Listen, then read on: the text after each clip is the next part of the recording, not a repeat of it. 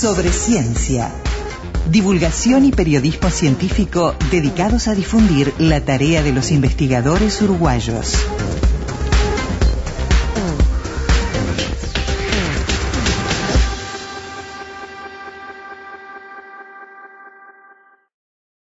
El lunes pasado hubo una presentación en el ámbito del Instituto Pasteur de Montevideo, eh, anunciando los resultados de una investigación conjunta, un equipo multinacional que tuvo eh, el liderazgo del Instituto Pasteur de Montevideo y también de la Universidad de la República, que permitió identificar componentes claves del sistema inmunológico para que se garantice a través de estos componentes y de estas identificaciones el éxito de una inmunoterapia en cáncer. ¿Cuál es el alcance? ¿Cuál es la característica? ¿Cuáles son los principales aspectos salientes de esta investigación que, insisto, contó con eh, la participación de un equipo multinacional? Bueno, se lo vamos a preguntar y agradeciéndole desde ya su gentileza a Marcelo Gil, responsable del Laboratorio de Inmunoregulación e Inflamación del Instituto Pasteur de Montevideo y también docente de Facultad de Medicina de la Universidad de la República. ¿Cómo estás, Marcelo? Buen día. Buen día, Gustavo. Muchas gracias por la llamada. No, gracias a, ti por, por el tiempo y, por la disponibilidad también para, para explicarnos un poquito más, porque en definitiva eh, hay en el trabajo de ustedes algunas palabras clave que despiertan la atención de cualquier persona, no importa su grado de cercanía con la ciencia. En definitiva, hay enfermedades, hay padecimientos, como puede ser el cáncer, que siempre nos atraen y cualquier avance que se pueda conseguir contra alguno de los tipos de cáncer es una gran noticia. ¿De qué trata esta, esta identificación y el, y el avance de esta investigación? Bueno, nuestro trabajo tiene que ver con lo que es todo el área de la inmunoterapia en el cáncer. Entonces, para explicar eso, quizás podemos ir eh, a, lo que es un poco las bases de la respuesta inmunológica, de la defensa del organismo contra un tumor. Entonces, dentro de un tumor hay diferentes tipos de células, no hay solamente las células malignas, ¿sí? que, que las células cancerosas, sino que también hay células del huésped, glóbulos blancos, que eh, van a intentar atacar, a matar esas células malignas. Un tipo de esas células que están ahí se llaman células dendríticas, que eh, toman la información que hay en el tumor y van a migrar hasta, van a trasladarse hasta un ganglio linfático, ¿sí? Eh, esos ganglios que cuando uno tiene un dolor de garganta, si uno se toca, que, eh, son, están, son concentrados de células de glóbulos blancos, la célula dendrítica entonces lleva la información hacia esos ganglios linfáticos y le va a transmitir esa información a otro tipo de células que son los linfocitos. Esos linfocitos son de alguna manera como los efectores, los soldados de la respuesta inmune, que cuando ven ese peligro que le está transmitiendo la célula dendrítica, van a ir hasta el tumor y van a poder ir y atacarlo. ¿sí? Van a migrar de nuevo, esta vez el camino inverso desde el ganglio hacia el tumor. Eh, el problema es que eh, ese mecanismo no siempre funciona porque los tumores se defienden eh, y bueno, eso se ha podido romper de alguna manera con lo que es la inmunoterapia. Entonces, esos linfocitos tienen algunos frenos que hacen que no, no, pueden, no puedan funcionar bien, que queden de alguna manera paralizados y eso el tumor lo explota, sabe cómo manipularlo para, eh, de alguna manera, paralizar esos linfocitos. Lo que hace la inmunoterapia, eh, basada en lo que se llama los puntos de control, es quitar esos frenos eh, a través de fármacos de anticuerpos que se inyectan en pacientes, y ese, al, al inyectar ese bloqueo de los frenos, esos linfocitos quedan plenamente funcionales y pueden ir a atacar al, tumor. Lo que nosotros eh, describimos en este trabajo es que eh, además de eh, los frenos que existen en los linfocitos, también hay otros frenos que no se conocían en las células dendríticas. ¿sí? Entonces, eh, eh, esos frenos en las células dendríticas lo que hacen es eh, impedir que la célula dendrítica le transmita información a, los linfocitos. Y entonces nuestro trabajo le interesó a, esta revista Cáncer porque aporta diferentes elementos. Por un lado, este esto que es un blanco, un nuevo blanco terapéutico, sí no se sabía que eh, hay una proteína que nosotros la llamamos torid, que está en las células dendríticas y que actúa inhibiendo la inflamación, que es este freno, y que es interesante porque ofrece una nueva oportunidad terapéutica. Otro elemento que aportamos en el trabajo fue que eh, esos actores moleculares y celulares que vimos en modelos experimentales, tenemos evidencias en diferentes cohortes de pacientes, en, datos que estaban previamente publicados, pero que nosotros los analizamos con, nuevas preguntas.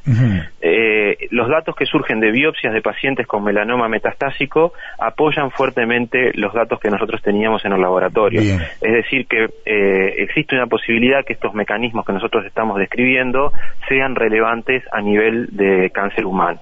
Excelente. Y por otra parte, hay una vertiente también que tiene que ver con la predicción de la respuesta, porque eh, un aspecto que no les comentaba previamente es que la inmunoterapia ha marcado una revolución en, la terapia del cáncer porque ha logrado efectos que nunca antes se habían tenido con las terapias clásicas, pero esto es cierto para un porcentaje pequeño de pacientes. Eh, básicamente un tercio de los pacientes a los que se le hace la inmunoterapia logran tener un beneficio clínico y otros, los, los dos tercios restantes eh, son, se llaman resistentes a la inmunoterapia. No se sabe bien por qué, algunos responden, otros no. Bueno, hay mucha investigación que se está haciendo en ese sentido y estos datos son una pieza más en el puzzle de poder entender qué pasa cuando un eh, eh, paciente está respondiendo a la inmunoterapia y cuando no. Eh, Marcelo, hablaste de un componente predictivo. A partir de estos avances que ustedes presentaron, ¿se podría, antes de ingresar al tratamiento de inmunoterapia, ya ver la posibilidad de que a determinado paciente esto les, le dé un resultado o no? Sí, los datos que tenemos eh, hacen pensar que no antes, pero en una etapa muy temprana, cuando se empieza el tratamiento, que ahí nosotros podemos eh, medir cosas a nivel de las biopsias que puedan predecir quién va a responder y quién no.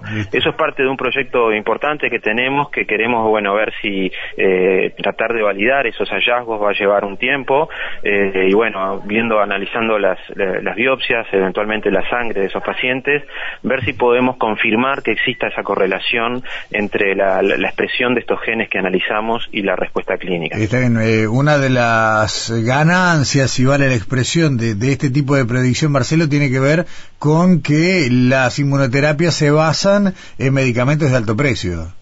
Totalmente, ese es un punto muy relevante, entonces uno podría pensar que una eventual eh, aplicación de esto podría ser eh, llegar a un, kit diagnóstico, digamos, predictivo que permita predecir eso y poder racionalizar el, gasto en salud. Un punto que no, que no había comentado antes, pero que me parece importante resaltar, es que eh, todo este trabajo, que, que ahora, ahora estamos hablando de aplicaciones, pero al inicio fue realmente una pregunta muy básica, muy fundamental, relacionada con lo que habitualmente se llama la ciencia guiada por, por curiosidad.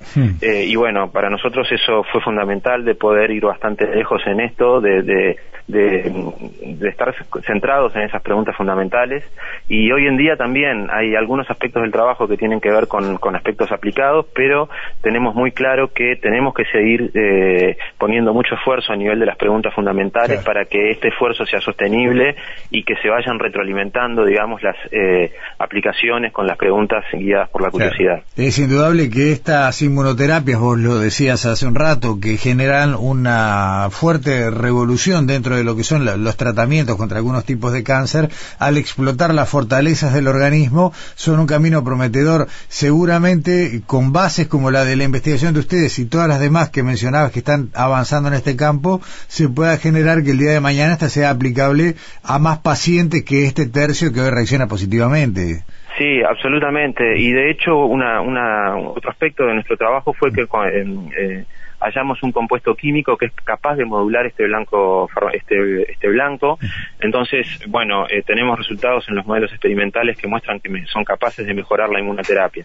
Y esto acá hay un punto en el que quiero ser bien claro. Esto no quiere decir que nosotros descubrimos un nuevo tratamiento contra el cáncer. Aquí eh, esto para que esto se transforme en un medicamento falta muchos años mucho trabajo mucho financiamiento eh, la importancia de esto es que encontramos una nueva posibilidad. ¿sí?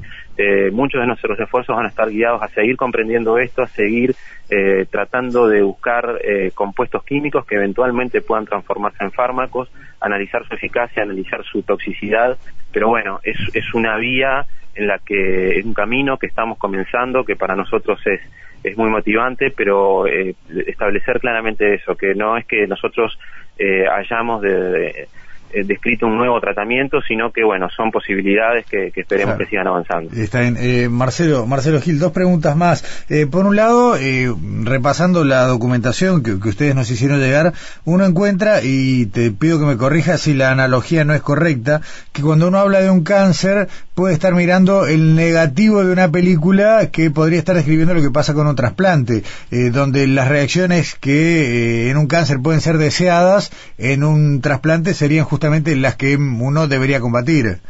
Exactamente, el, el trasplante y el cáncer son de alguna manera como dos caras de la misma moneda. Uno lo que quiere hacer en el trasplante es apagar a la respuesta inmune para que no se rechace el órgano trasplantado, porque es detectado como un elemento extranjero, extraño. Mientras que en el cáncer es exactamente la situación opuesta, uno quiere activar a las defensas, a la inmunidad, para que vayan a matar a las células malignas. Y de hecho el origen de este trabajo eh, viene por ese lado, porque con Mercedes Segovia estábamos estudiando en, en en la Universidad de Nantes, en el laboratorio de Cristina Cuturi, mecanismos básicos de cómo eh, se rechazaban o se toleraban los trasplantes. En el marco de ese estudio fue que identificamos esta molécula torid, que era una proteína que estaba muy asociada muy expresada en los órganos que estaban tolerados, es decir, que no se rechazaban, mientras que su expresión bajaba claramente cuando el órgano empezaba a rechazarse.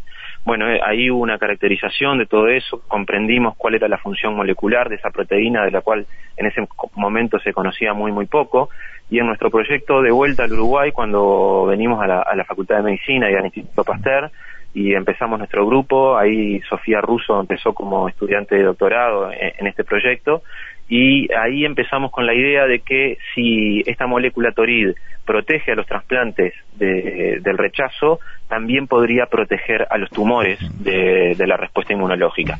Y bueno, ese fue un poco el origen de toda esta historia. Eh, empezamos a estudiar eh, en ratones deficientes en la proteína que pasaba con el cáncer, fuimos analizando en paralelo eh, muestras de biopsias de pacientes, veíamos que la expresión de torid se asociaba a una mala sobrevida en los pacientes, eh, es decir, eh, los pacientes que en los tumores tenían una alta expresión de estas proteínas tenían lamentablemente una sobrevida que estaba muy comprometida. Eh, pero bueno, todo eso fue alineando, digamos, esta idea de que esta proteína TORID sea un regulador importante de la inflamación y por tanto eso la transforma en un blanco interesante para mejorar las inmunoterapias. Eh, está bien. Marcelo, eh, ¿quiénes eh, integran? A ver, hablamos de investigaciones en Francia, en Nantes, hablamos de un equipo conformado por en nuestro país por la Universidad de la República, por el Instituto Pasteur de Montevideo, hay gente de Argentina. ¿cómo, ¿Cómo se compuso el equipo que en definitiva terminó dando luz a esta investigación?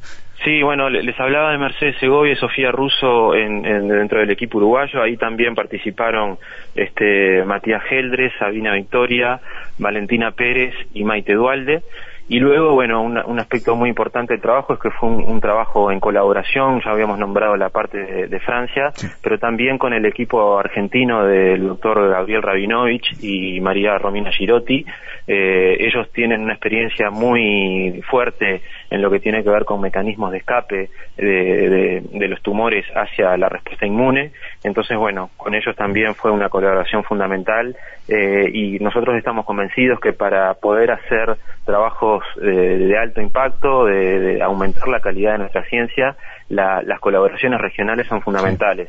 Eh, muchas veces uno piensa en, que la calidad está en el norte, pero realmente en la región hay líderes mundiales, como es el caso de Gabriel Rabinovich, y bueno, para nosotros fue un privilegio, aprendimos muchísimo en este camino trabajando con ellos en, en todo este universo y bueno, la verdad que eh, fue una experiencia muy linda. Tenemos, eh, ellos históricamente han trabajado en otro eh, blanco terapéutico que se llama Galectina 1 y bueno, habitualmente los mecanismos de escape del tumor es una, son redes muy complejas que, que, interaccionan unos actores con otros y bueno, y parte de nuestros proyectos a futuro es eh, seguir estudiando cómo nuestro blanco toril interacciona con la otra molécula que, están, donde están focalizados en Buenos Aires, que es la galectina 1, y queremos seguir mirando ese tipo de interacción para seguir comprendiendo cómo eh, el cáncer se escapa de la respuesta inmune. Excelente. Eh, Marcelo Gil, profesor agregado del Departamento de Inmunobiología de Facultad de Medicina, eh, investigador del Instituto Pasteur de Montevideo. Muchísimas gracias por las explicaciones, por estos minutos y bueno, eh, ¿quién te dice, no? En un tiempo tal vez continuamos esta nota con una etapa más de estas investigaciones. Bueno, muchísimas gracias, un gusto. Igualmente, buen día.